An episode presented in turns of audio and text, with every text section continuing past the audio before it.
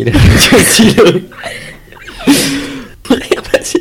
Mais t'es sérieux? Radio Stylo. Radio Stylo. Stylo. Stylo. Radio Stylo. Tu vois là, c'est bien. Ah, mon casque il tombe. Mais il connaît pas Raoul, ce mec. Il va avoir un réveil pénible.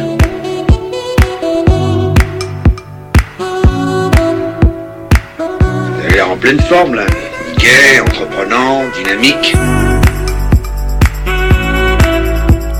Est, on est tombé sur un délirant.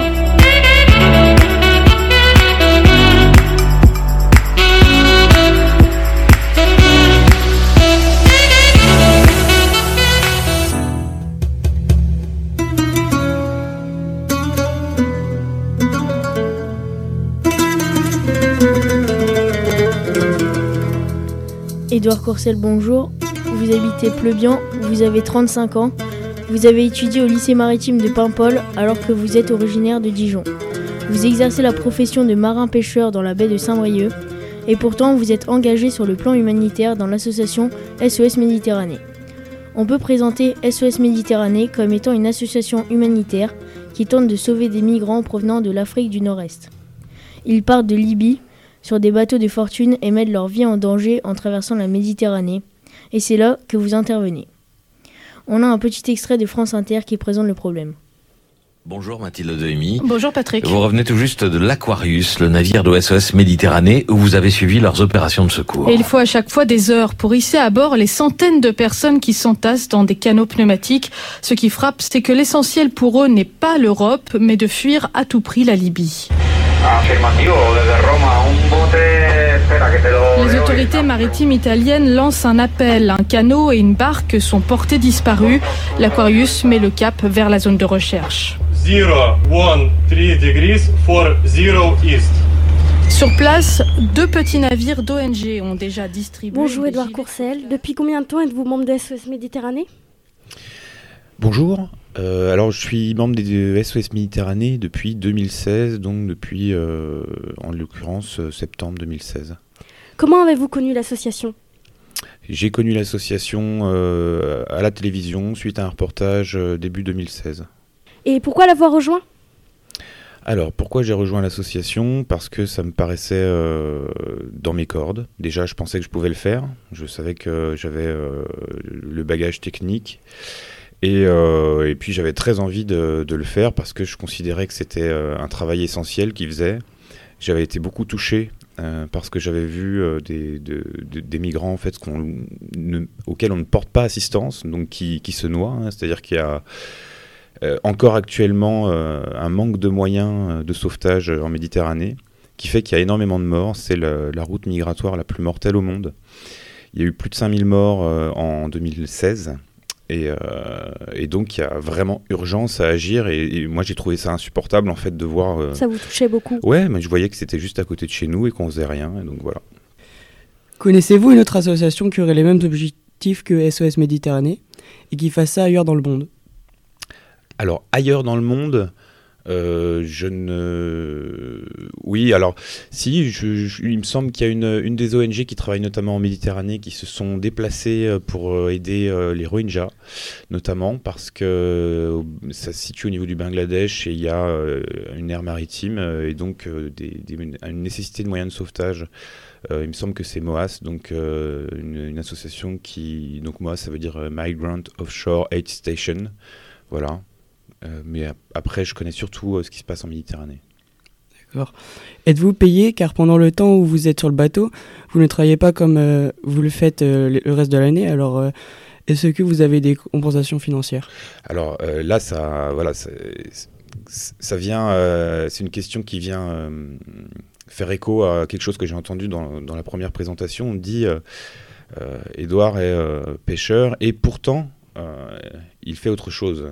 Il s'engage auprès des migrants. Euh, le pourtant m'a interloqué. Je me suis dit pourquoi pourtant? Euh, Parce que en fait, euh, quand on parle d'engagement, euh, on parle de quelque chose qui n'est pas professionnel et n'importe qui peut avoir un métier et s'engager par ailleurs. Ça occasionne en général des dédommagements, des indemnités.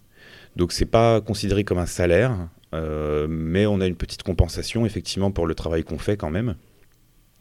Qui est euh, qui est pas du tout à la hauteur de évidemment de ce qu'on gagne dans le domaine privé ou dans le domaine professionnel. Voilà, mais euh, on a une compensation. Oui.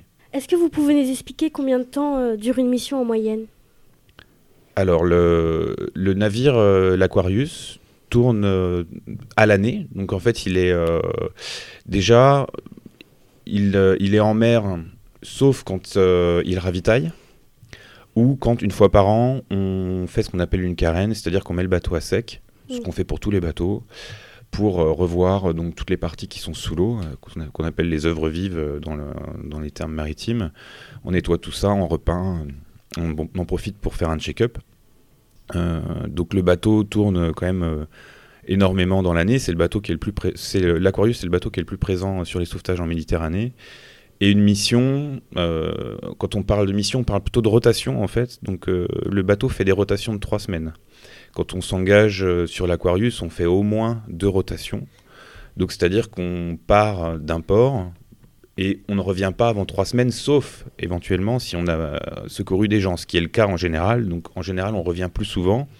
Mais une mission, c'est minimum deux fois trois semaines. Parce qu'en général, on considère qu'au bout de trois semaines, on doit faire un ravitaillement. Et que, euh, si vous voulez, justement, dans les conditions d'engagement, euh, les, les matelots doivent rester au moins euh, deux rotations. Quoi. Pour que ça soit. euh, Parce que sinon, à chaque fois, il y a les, a- les billets d'avion.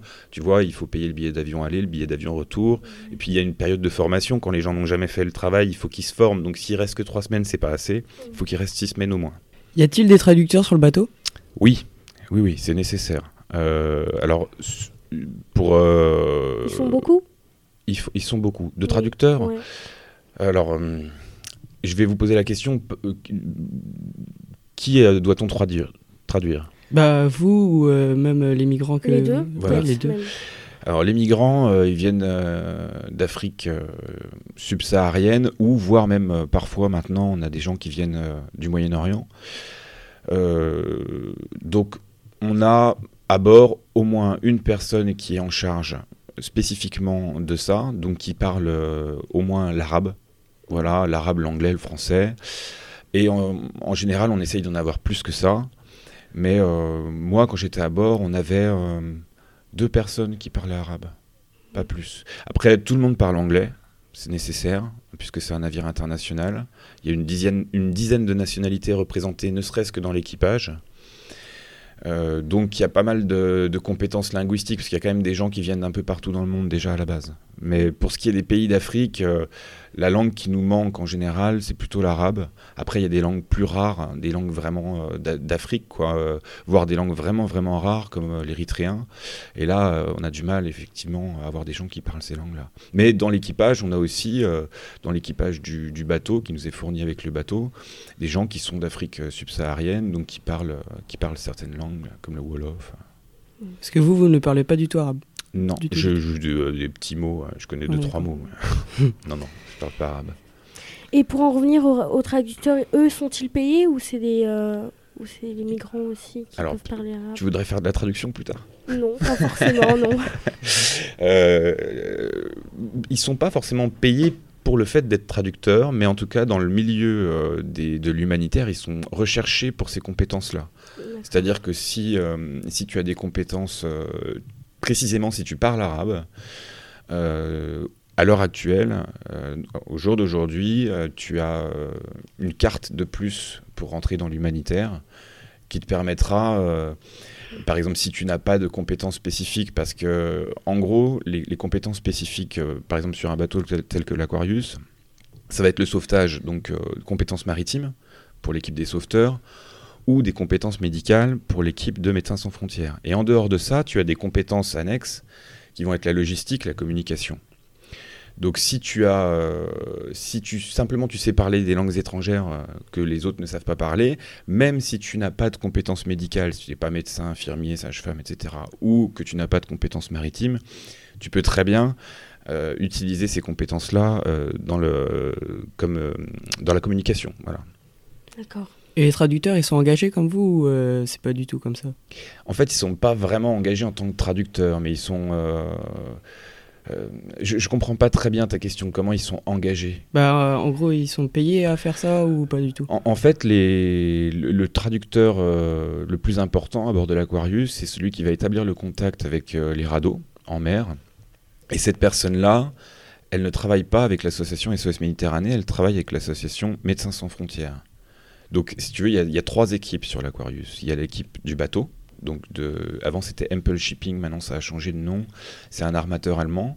Il y a l'équipe de SOS Méditerranée, donc qui sont des marins sauveteurs, et il y a l'équipe de Médecins sans frontières qui ont un personnel soignant, avec en plus euh, effectivement euh, dans des, dans leur personnel, des gens qui sont spécialisés dans la communication.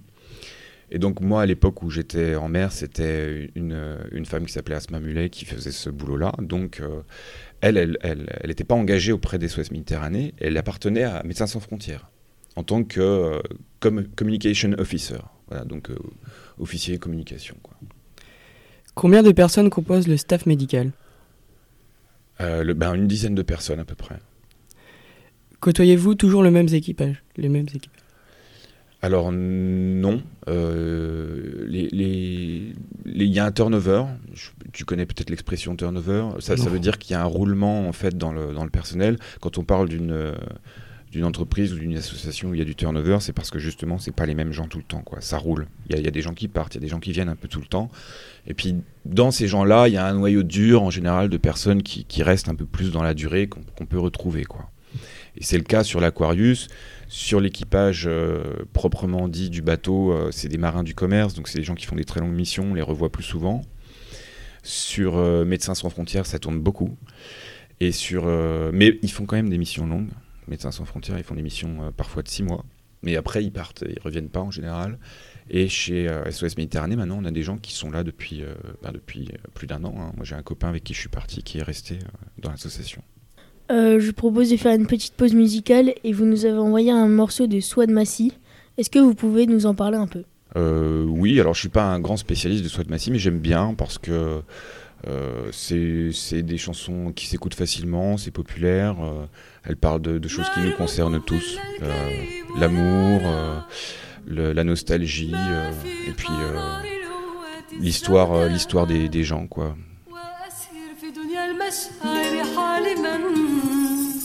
غردا وتلك سعادات الشعراء.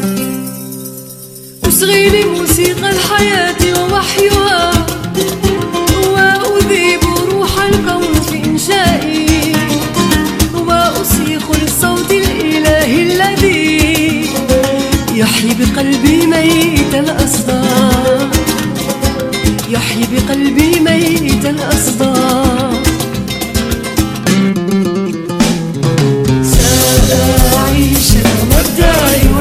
والأعداء كالنسر فوق القمة الشمال. أرنو إلى الشمس الموضية بالسحب والأمطار بالسحب والأموال. أرنو إلى الشمس الموضية بالسحب والأمطار بالسحب والألوان وأقول للقدر الذي لا ينتهي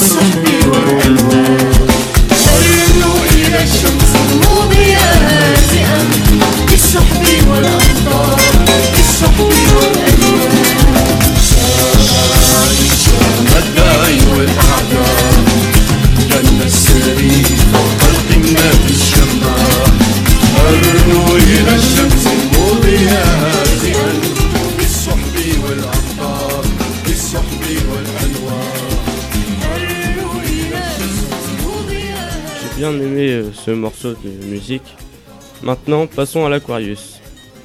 Avez-vous déjà été choqué par vos sauvetages lors de la découverte de certaines personnes sur les embarcations?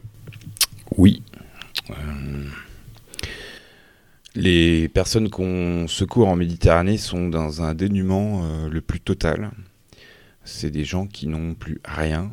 Euh, c'est assez euh, déconcertant en fait. C'est quelque chose qu'on ne connaît pas chez nous. Même quand on voit des personnes qui sont abandonnées à la rue, euh, on peut pas imaginer un tel niveau de misère en fait. C'est vraiment des gens qui. La dernière chose qu'ils possèdent, c'est euh, un petit bout de papier avec un numéro de téléphone ou une adresse, s'ils ont pu le garder, de quelqu'un à qui contacter. Euh, et puis, euh, c'est ce qu'ils ont dans la tête. Après, leurs vêtements, euh, souvent, ils s'en débarrassent le plus vite possible parce que euh, ils les portent depuis bien trop longtemps. Et puis, ils sont couverts d'eau salée, d'essence. donc, en fait, ils n'ont plus rien du tout, du tout, du tout. Et ils ont été, souvent, ils ont souffert de maltraitance très violente. Et ça se voit. Et surtout, dans leur regard, on sent qu'ils ont perdu euh, ben, une part de leur humanité. C'est-à-dire qu'ils sont un peu comme des bêtes euh, terrifiées. Et voir quelqu'un euh, réduit à ce niveau d'existence, c'est vraiment bouleversant parce que voilà, je sais pas, à votre âge, vous pouvez peut-être pas vous en rendre bien compte parce que vous manquez un peu de recul, je pense. hein. Peut-être qu'il y en a qui s'en rendent compte. Mais euh, une personne, ça se construit. euh, on, est, on, est- fait de, notre histoire, en fait. hein. C'est ce qui fait qu'on est humain.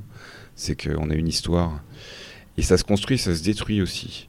Et quand on voit quelqu'un qui a été détruit, euh, c'est euh, vraiment très inquiétant. Et, et ça remue, ça remue dans le, dans le fond, quoi. Dans, le- ventre. euh, Ça fait quelque chose, quoi. On se sent, euh, on se sent soi-même très vulnérable, en fait. On se dit que ça tient un peu de choses, quoi. Si vous êtes battu pendant quelques mois, euh, que vous vous nourrissez pas, moi, il y a des gens que j'ai, je, faisais le tour de leurs bras avec deux doigts, quoi. Très rapidement, vous, devenez l'ombre de vous-même, quoi. Euh, bah, Quelles sont les maladies, les blessures ou les traumatismes euh, fréquents des migrants Alors les, migrants subissent euh, tout un tas de... En fait, ils subissent à peu près tout le panel de, préjudices qu'on peut imaginer sur leur corps. hein. Donc ils sont battus. Souvent, il y a, un, système d'extorsion où dans les camps de, rétention en Libye, on frappe les gens en appelant leurs parents au téléphone et de façon à ce qu'ils à ce qu'ils crient euh, au secours et comme ça leurs parents euh, envoient de l'argent euh, pour les libérer. C'est la manière dont c'est du, du rançonnement. hein. On rançonne voilà, pour la liberté des gens. Les femmes sont violées quasiment systématiquement. Il faut savoir que le, viol, à l'heure actuelle, et depuis, très, depuis quasiment toujours, hein, depuis que l'homme fait la guerre, c'est une arme de guerre, en fait. hein. c'est, vraiment un moyen de détruire l'esprit aussi des gens. Pas seulement des femmes, euh, des hommes aussi. Parce que finalement, euh, bah, non seulement on peut violer des hommes, mais en plus, le fait de violer les femmes détruit le, sentiment de confiance qu'on peut avoir euh, dans sa communauté. Et donc il y a des traces de sévices corporels, il y a des- des psychologies qui sont, qui sont ruinées. Il y a des maladies qui ne devraient plus avoir, euh, qui ne devraient plus exister à l'époque actuelle, qui sont dues à des conditions de- d'insalubrité euh, extrême, comme par exemple la gale. Euh, la gale, tu l'attrapes si tu es au contact, si tu te laves pas pendant des, jours et des jours et que tu es au contact de gens très très près. Ça veut dire que ces gens-là, on sait que par exemple dans les camps de rétention, ils ont 50 cm pour, pour vivre, même moins parfois. Ils peuvent pas s'asseoir en fait. On voit des gens qui ont des, des, des troubles corporels parce qu'ils n'ont pas pu s'allonger pendant, pendant très longtemps. Voilà. Ils, ont, ils sont obligés de se tenir comme ils peuvent, quoi déshydratation, malnutrition, euh, voilà. Euh, je ne peux pas faire toute la liste. C'est, en fait, ça va aussi loin que tu peux l'imaginer, quoi. D'accord, c'est, enfin, c'est, je, je, sais pas, je sais pas comment dire. c'est choquant, quoi. Enfin, c'est, voilà. Vous êtes jeune hein, pour, euh, pour aborder ces sujets-là. C'est bien que vous les abordiez, mais je pense que vous pouvez pas encore saisir l'importance de ces sujets. Mais et, du coup, la réalité de ça. Parce que moi, par exemple, si tu veux, euh, j'ai abordé cette réalité il y a plus de 30 ans. Je la connaissais pour en avoir, euh, pour avoir lu plein de choses, pour avoir regardé beaucoup de reportages là-dessus. Même, je m'étais même un petit peu déplacé dans ma vie, j'avais déjà vu pas mal de choses. Bah, je m'attendais pas à ça. Franchement, quand tu le vois en direct, c'est c'est vraiment comme si tu. moi, j'ai eu la sensation en fait de passer une espèce de, de, rideau invisible, comme, comme si j'étais de l'autre côté de l'écran de télévision, tu vois, et là tout d'un coup, j'avais euh, j'avais plus une image froide et, descriptive, j'avais tout d'un coup, j'avais euh, le son, euh, j'avais l'odeur, j'avais j'étais touché, quoi, je, je, le ressentais dans, dans mes tripes, quoi, et, et, ça prend une réalité totalement différente, et, voilà, ça c'est quelque chose auquel on ne peut pas être préparé, et c'est important qu'on vous en parle, parce que peut-être un jour vous serez confronté d'une façon ou d'une autre. Et à ce moment-là, euh, tout ce que vous aurez entendu euh, avant, ça pourrait être des éléments qui vous permettront de, traduire ce que vous vivez, d'expliquer et de comprendre. Et du coup, de vous approprier l'expérience, parce que c'est quelque chose qui vous emporte, quoi. C'est quelque chose, euh, on tout d'un coup, on se sent perdu face à ça. Donc c'est important d'avoir des repères avant. Avez-vous un statut, un rôle, avez-vous un rôle particulier lorsque vous êtes à bord de l'Aquarius? Alors, euh, moi, en tant que marin et euh, en tant que nouveau, entre guillemets, puisque j'ai fait une mission, euh, je ne suis pas resté assez longtemps pour être en poste de coordination, j'étais sauveteur. Donc, c'est-à-dire que quand on est sauveteur, euh, on est donc dans l'équipe, euh, ce qu'on appelle l'équipe SAR. Donc euh, SAR, c'est un terme générique maritime qui veut dire, c'est de l'anglais, ça veut dire Search and Rescue, donc trouver, secourir. C'est un terme qui vient d'une convention internationale, la convention SOLAS, qui est d'ailleurs mondiale et qui est régie par l'organisation maritime internationale. SOLAS, c'est Safety of Life at Sea, donc c'est la, la sauvegarde de la vie en mer. C'est quelque chose qu'on applique partout dans le monde. Et euh, ça, c'était juste pour vous dire que tout ça était euh, reposait sur euh, un ensemble juridique très très vaste et appliqué uniformément partout dans le monde. Donc c'est pas des mots choisis au hasard. Et en tant que donc membre de l'équipe SAR, on tourne à tour de rôle sur les postes qu'on peut occuper dans l'équipe SAR, c'est-à-dire qu'on va pas faire tout le temps la même chose parce que ça serait déjà ça serait ennuyeux puis ça serait difficile. Donc on, on fait des navettes, on, on va être sur le, petit semi-rigide qui fait les allers-retours entre l'embarcation de migrants et euh, le bateau Aquarius. Ou alors on va être à l'accueil euh, sur l'Aquarius, on va accueillir les gens à bord, faire la première prise en charge, donc les, débarrasser de leur gilet de sauvetage, les diriger vers euh, l'endroit, selon que ce soit des femmes, des enfants ou des hommes, vers lequel on va s'occuper d'eux, regarder s'ils sont blessés, les envoyer éventuellement vers le service médical, etc. Quels sont les lieux du débarquement du, bateau? Alors les lieux de débarquement sont euh, variables, ils sont décidés par le, centre de coordination compétent. Donc c'est-à-dire que c'est là, je, reviens sur l'aspect juridique des choses. C'est pas c'est pas l'association SOS Méditerranée qui décide. Ça c'est une euh, loi internationale euh, qui, décide de ça. Chaque zone de la mer, de toutes les mers du monde, est découpée en zones SRR, donc Search and Rescue Region, et sont attribués à un MRCC, donc euh, Maritime Rescue Coordination Center, donc un centre de coordination maritime des sauvetages. Et là, en l'occurrence, sur la zone de, en face de la Libye, c'est le centre de coordination de Rome, en Italie, qui a pris la main parce que la Libye n'est plus un pays, euh, une entité étatique euh, structuré, c'est un pays qui est en guerre civile. Donc euh, on ne reconnaît pas ce pays euh, en tant que tel. Donc le, le MRCC de Rome prend en main la coordination des sauvetages et décide de l'endroit où on va déposer les gens. Et en général, c'est en Italie. C'est censé être le port le plus sûr, le plus proche. Et selon les conventions internationales, par euh, effet de, voilà, de, déduction, quoi, il se trouve que ce sont les ports de, de Sicile ou du sud de l'Italie continentale. D'accord. Et comment cela se passe-t-il? Alors comment ça se passe concrètement Euh, C'est une question un peu vague. euh, ça dépend en fait de, des moyens logistiques. Donc si tu veux, euh, on va débarquer les gens à partir du moment où on ne peut pas les garder plus longtemps à bord parce qu'on sait qu'on va devoir les nourrir tous et que ça va bah, absorber notre stock de ravitaillement en, en vivres, en nourriture, si tu veux, en, en médicaments aussi, hein, tout, ce dont on a besoin pour s'occuper des gens.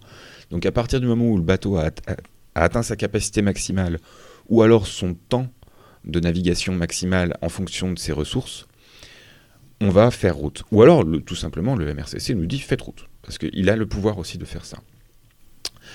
Et quand on fait route, après, lui, il décide de l'endroit on va débarquer en fonction, là aussi, de la logistique locale. C'est-à-dire qu'il faut que le port de débarquement soit prêt à accueillir les gens qu'on a à bord. Donc il y a des associations locales qui sont là, qui ont aussi euh, des ressources plus ou moins importantes pour s'occuper des, gens qu'on débarque. Et donc, euh, par exemple, tu peux t'imaginer que s'il y a eu beaucoup de débarquements dans un port pendant quelques temps, on va basculer sur un autre port parce que les moyens logistiques du premier port ont été euh, saturés. Et donc, on, on doit trouver euh, euh, un autre lieu euh, qui, qui puisse fournir suffisamment de logistique. Nous avons entendu parler des naissances à bord de l'Aquarius, vous y étiez? Oui, j'ai assisté. On a eu une naissance quand j'étais là, ouais, ouais. Euh, sur les naissances, euh, vous vous posez peut-être la question de pourquoi il y a des femmes enceintes. euh, Oui. Et vous avez des idées ou pas? Parce qu'elles se sont peut-être violées avant Exactement. C'est bien vu. Euh, c'est important que les gens sachent pourquoi il y a des femmes enceintes qui, qui sont sur des radeaux de migrants, parce qu'une une femme euh, euh, ne donnerait pas volontairement naissance dans ce genre de milieu. Il y a peut-être des gens qui imaginent d'autres théories, mais en l'occurrence, c'est clairement ça, quoi. C'est que c'est des femmes qui ont, des grossesses non désirées. La dernière, une des dernières personnes à avoir accouché sur l'Aquarius, elle a donné naissance sur le radeau. C'est-à-dire qu'elle est montée à bord de l'Aquarius avec son bébé attaché au cordon ombilical. C'est la sage-femme qui l'a accueilli à bord qui a coupé le cordon. Donc il faut imaginer la détresse euh, de cette femme-là qui a dû accoucher dans un bateau où au milieu du bateau on a une flaque d'eau de mer avec, euh, qui se mélange parfois avec de l'essence qui produit un mélange chimique qui brûle la peau. C'est euh, hardcore.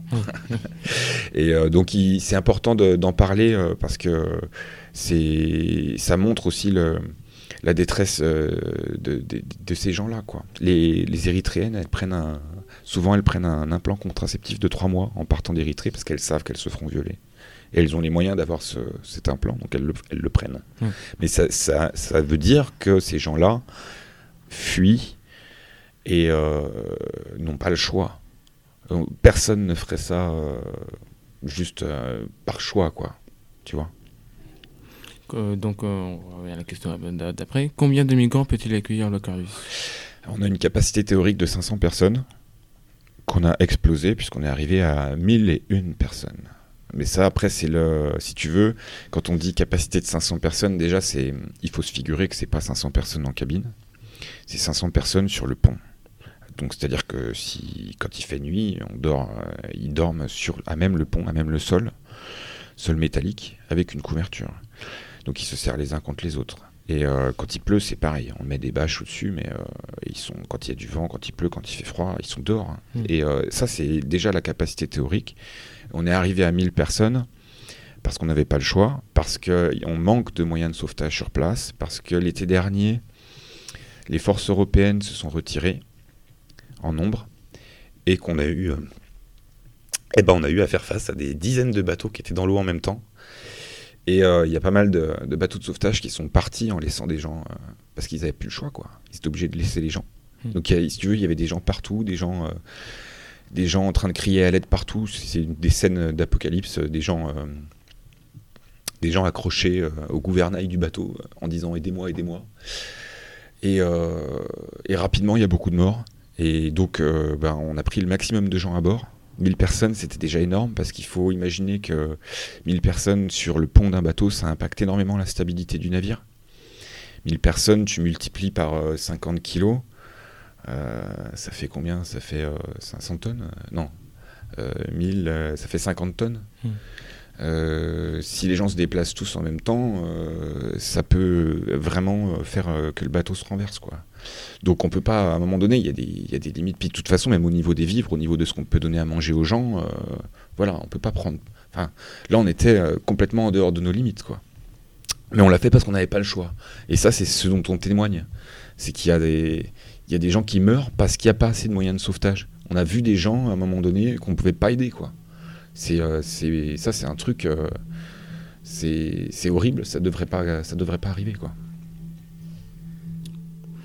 Euh, T'avais une autre question Vous nous avez fait découvrir un morceau de Swan Massey. À notre tour de vous proposer, si vous le voulez bien, un morceau qu'on écoute en ce moment. Donc ça s'appelle Rockstar de Post Malone. Cool.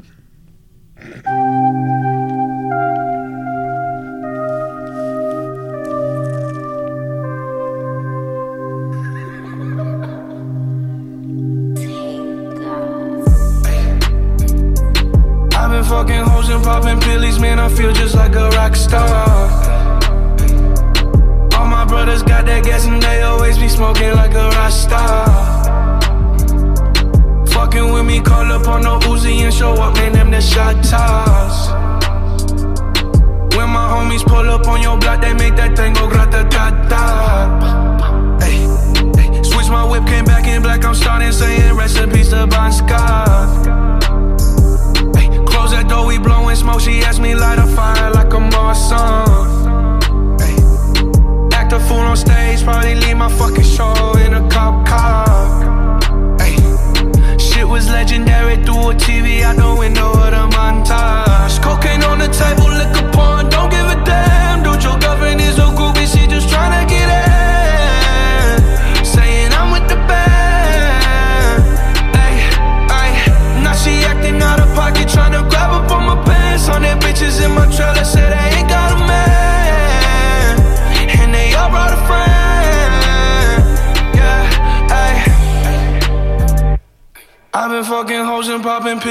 I feel just like a rock star.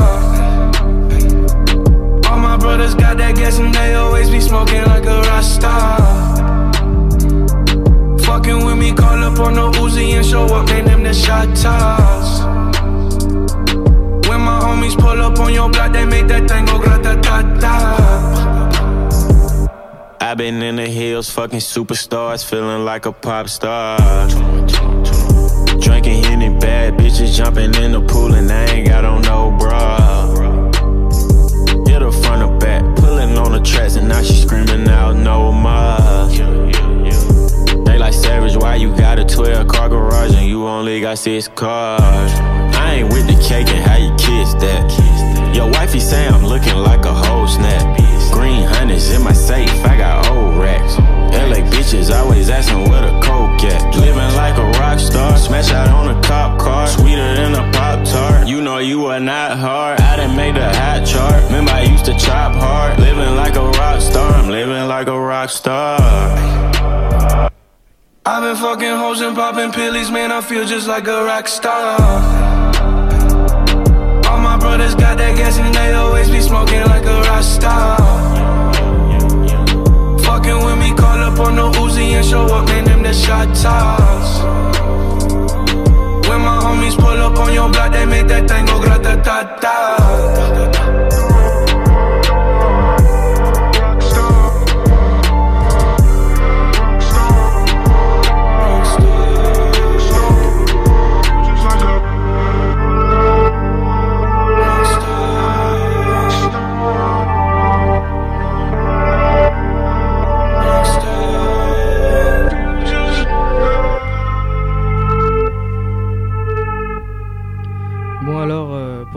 Comment avez-vous pensé euh, cette musique? Qu'avez-vous pensé de cette musique déjà?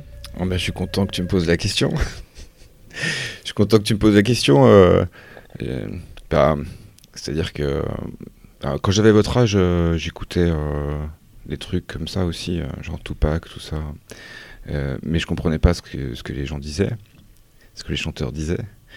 Et là, aujourd'hui, tu vois, par exemple, je comprends ce qu'il dit à peu près.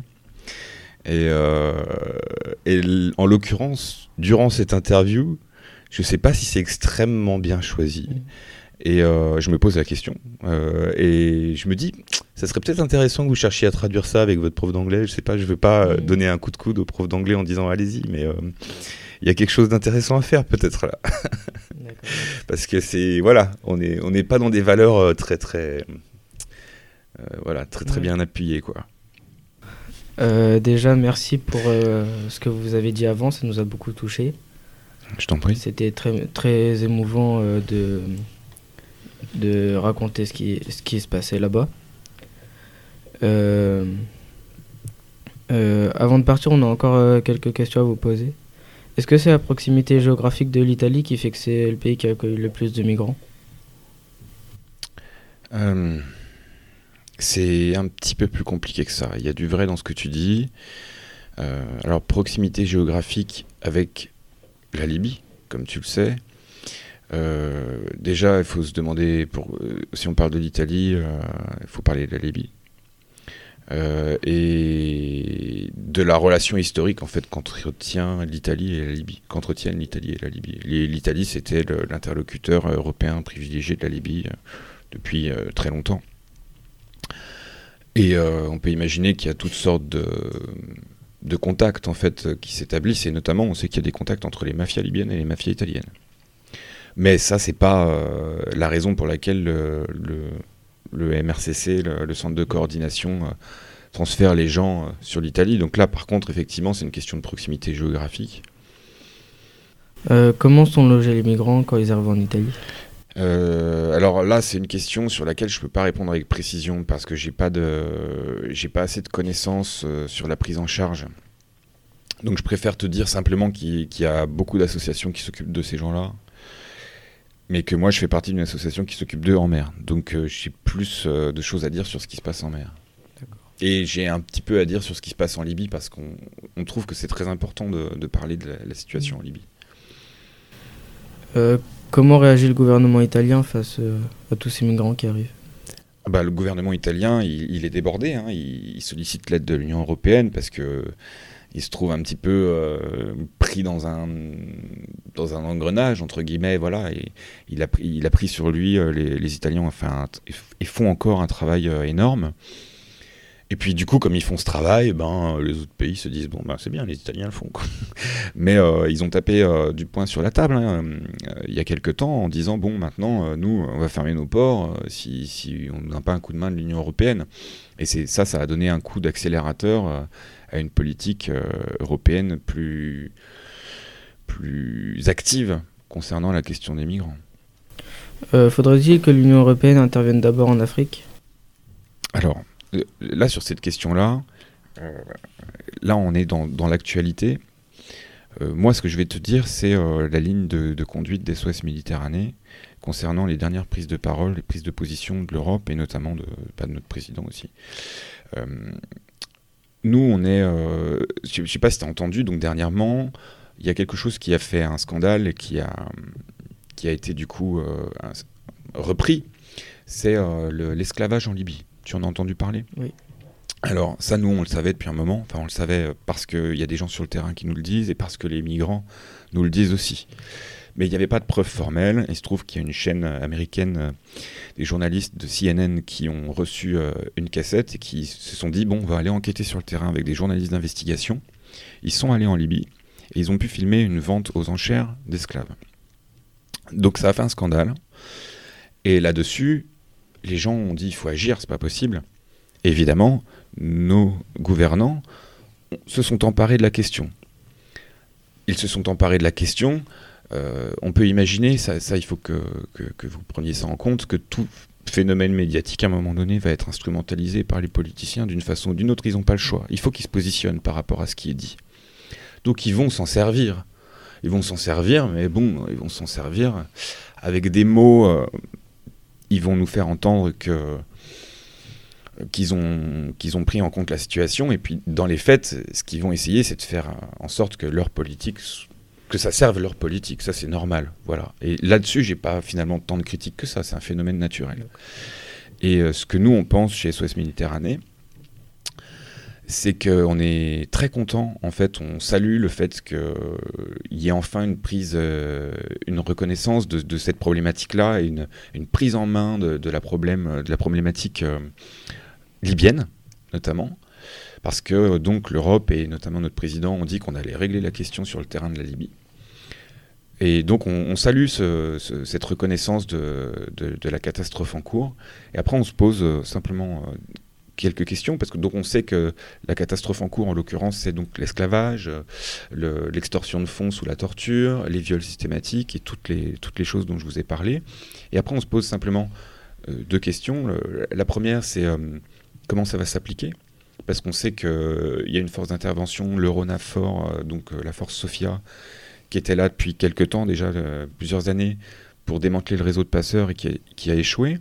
On sait que le gouvernement libyen n'existe pas, parce que c'est un pays en guerre civile, c'est un pays qui est éclaté, il n'y a pas de structure centrale, donc avec qui on communique quand on communique avec la Libye? On communique en fait avec un, une, un archipel de, de, groupes armés. Et on sait qu'il y a 200 000 migrants à peu près euh, sur le sol libyen. Euh, dont on ne sait pas euh, comment, euh, qui sont dans des camps de rétention en fait, hein, tout simplement. Et on, on, se pose la question de savoir comment juridiquement et concrètement on peut renvoyer ces gens-là chez eux, parce qu'il y a des gens qui sont des migrants économiques qui peut-être éventuellement peuvent retourner chez eux et encore ça ne va pas franchement être facile. Mais il y a aussi des gens qu'on pourrait renvoyer dans des zones de guerre ou dans des zones où on les attend avec un couteau ou, ou un fusil. Donc, ça, c'est ce qui se passe pour certaines personnes. Hein. Actuellement, c'est des choses qui se passent. Des fois, on renvoie des gens euh, dans, des pays en guerre. Donc, euh, en fait, on envoie les gens à la mort. Il y a même des pilotes d'avion qui refusent de les emmener. Hein. Et, ensuite, donc, la, deuxième question qu'on se pose, c'est euh, pourquoi ce silence euh, au sujet de, des sauvetages en mer? Parce qu'on parle beaucoup de la situation en Libye, du coup, suite à, ces problèmes d'esclavage, mais silence assourdissant quant aux questions du sauvetage en mer. Et nous, on dit, il y a urgence à agir. Il y a urgence à agir, il y a tellement de morts, ça, prouve bien qu'on manque de moyens. Et ça devrait être quelque chose d'institutionnel, des moyens euh, d'État. Et ça devrait pas être des ONG qui font ça. Et, euh, et, du coup, nous, on demande, on demande à ce que ça soit pris en main. Parce que quand on parle d'ONG, euh, dans, dans, dans, ces ONG, il y a des gens qui ont 19 ans, hein, 19-20 ans. Hein. Ouais. Moi, j'ai une amie qui a 20 ans. Une anglaise, euh, voilà, elle est intervenue sur des sauvetages euh, avec des gens qui meurent partout, quoi. Et je trouve, personnellement, je trouve ça inadmissible.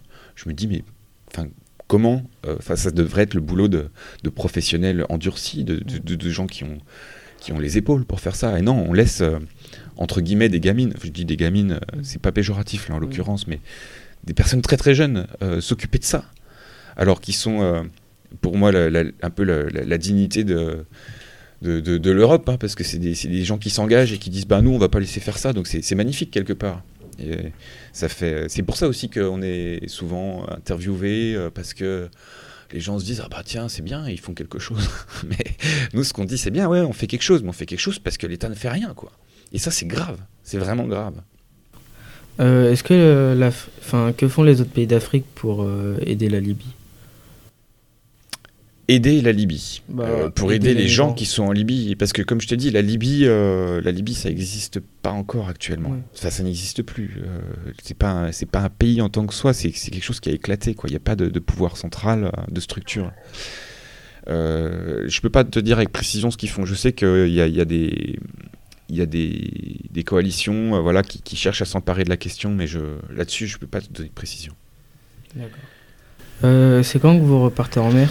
Alors moi je repars euh, en mer demain et euh, pour pêcher et, euh, et pour les migrants le 11 janvier si tout se passe bien. Vous êtes impatient d'aller sur l'Aquarius? Ouais, je pense qu'on peut dire ça, oui, oui, parce que c'est passionnant ce qu'on fait à bord. et puis moi j'ai choisi de, de, de continuer d'aller plus loin dans l'humanitaire parce que c'est un sujet qui me, qui me passionne vraiment. Euh, donc oui, oui, oui, je suis impatient. Est-ce que vous avez un message à faire passer aux gens de notre âge qui nous, qui nous écoutent? Oui. Bah oui, j'ai envie de dire engagez-vous, euh, mais quand je dis engagez-vous, euh, je vais essayer d'expliquer ce que je veux dire par engagez-vous. Euh, évidemment, à votre âge, c'est- ça paraît compliqué tout ça. Et il y a des choses on ne comprend pas forcément sans les faire. Il faut faire pour savoir.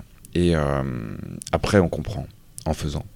En l'occurrence, euh, on se pose la question de qu'est-ce qu'on va faire concrètement pour gagner de l'argent. euh, et on se dit, voilà, tout ce qui est volontariat, associatif, bon, bah, c'est bien, mais bien beau, mais on gagne pas d'argent. En fait, que, que- que ce soit de l'associatif ou même du professionnel, moi je vous dis, faites ce qui, faites ce qui vous tient à cœur, parce que l'argent c'est important, mais il y a un moment dans la vie où ça doit pas être la valeur numéro un. Surtout ça. C'est-à-dire que oui, évidemment, il faut assez d'argent pour vivre, pour subvenir aux besoins premiers, essentiels. Mais est-ce qu'on a besoin d'aller jusqu'au bling-bling Euh, Moi, je me pose la question de cette société qui a tendance à être un peu superficielle, un peu matérialiste. Et je m'épanouis dans des milieux où je rencontre des gens qui font ce qu'ils font avec passion. Je fais de la pêche, je fais de la voile traditionnelle. euh, j'ai travaillé dans le handicap pendant quelques années. euh, j'ai fait aussi euh, pas mal de. J'ai travaillé comme bénévole dans des associations qui s'occupaient d'enfants handicapés pour les vacances. Et, ce que je constate, c'est que là où, où les gens sont passionnés, ils donnent beaucoup plus que ce qu'ils ne donneraient pour le travail, pour un travail dont on espère seulement de l'argent. Et c'est beaucoup plus enrichissant, c'est beaucoup plus intéressant, c'est quelque chose qui vous développe humainement.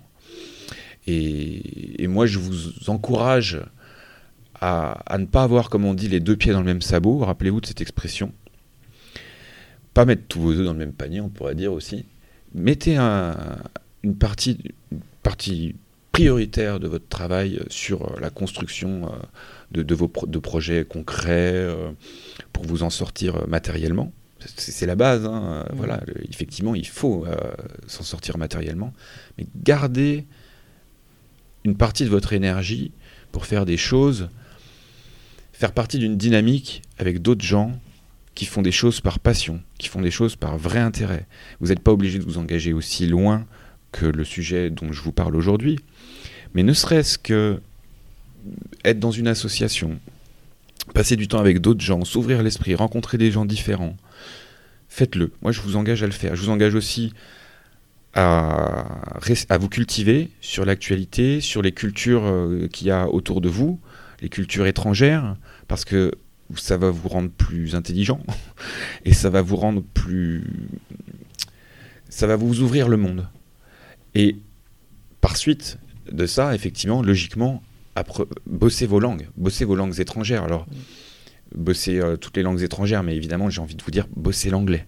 Parce qu'aujourd'hui, si vous parlez anglais, vous promenez n'importe où dans le monde, eh ben, euh, que vous soyez accompagné d'un chinois, d'un espagnol, d'un russe, vous pouvez parler avec eux. Une fois que vous avez, et d'ailleurs en France, on est euh, franchement à la ramasse. Une fois que tu parles un peu anglais, tu te rends compte que dans le monde entier, les gens parlent anglais en fait, quoi. Souvent mieux qu'en France, quoi. Et donc, euh, tu croises un russe, tu parles anglais avec lui. Tu parles un chinois, tu parles anglais avec lui. Et tu, quand tu atteins un certain niveau de fluidité, et c'est pas si difficile que ça, c'est franchement facile en fait, en s'y mettant un petit peu, tu oublies que tu parles anglais, et là, tu connectes. Tu connectes avec les gens. Et, et cette connexion, moi je pense qu'elle est vachement importante pour votre génération, parce qu'on arrive dans un monde globalisé, et puis on a tout un tas de choses sur lesquelles on ne peut plus faire marche arrière. Il faut avancer absolument. Euh, les questions de l'écologie, la question de la répartition des richesses, et, puis effectivement de la paix, hein, tout simplement, euh, des- des- des- tout ce qui est euh, la répartition des armes et tout ça. C'est des sujets dont vous allez vous emparer quand vous serez grand. Et pour ça, si vous vous sentez appartenir à ce monde-là globalisé, qui est de toute façon un fait, actuellement, il est globalisé économiquement, tout circule à, tout- à vitesse grand V, il faut que vous puissiez vraiment être dans le tempo de cette réalité-là. Et pour ça, il faut que vous ayez l'esprit ouvert, il faut que vous alliez plus loin que votre petit, euh, votre petit quotidien. Il faut, vous cultiver et il faut apprendre euh, vraiment euh, à, à aller vers l'autre, à aller vers, vers l'inconnu et à vous émanciper, à faire des choses par engagement, parce que vous appartenez à cette société, non pas parce que vous avez simplement envie de vous construire votre maison et puis d'être bien dans votre petit nid, mais parce que ce monde-là, si vous l'ignorez, le monde extérieur, un jour il vient à vous. Et là, c'est trop tard. Et, vous y appartenez de toute façon. Donc il faut sortir absolument de, votre petit euh, environnement pour essayer d'aller le plus loin possible, connecter avec le reste des gens. D'accord. Donc, euh, pour finir, euh, le site de l'association pour aider tous ces gens, c'est sosméditerranée.fr et il y a une responsable en Bretagne. Voilà, qui s'appelle Bérangère Mata, qui est très gentille. Merci. Et je vous en prie, merci à vous.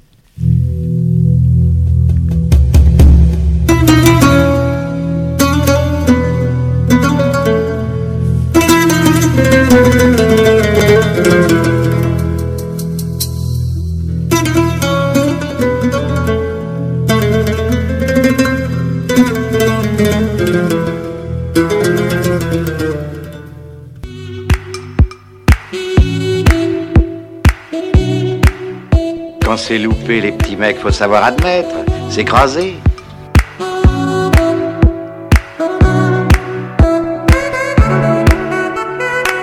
Vous m'énervez tellement que vous avez détraqué mon système optique. Mais il connaît pas Raoul, ce mec.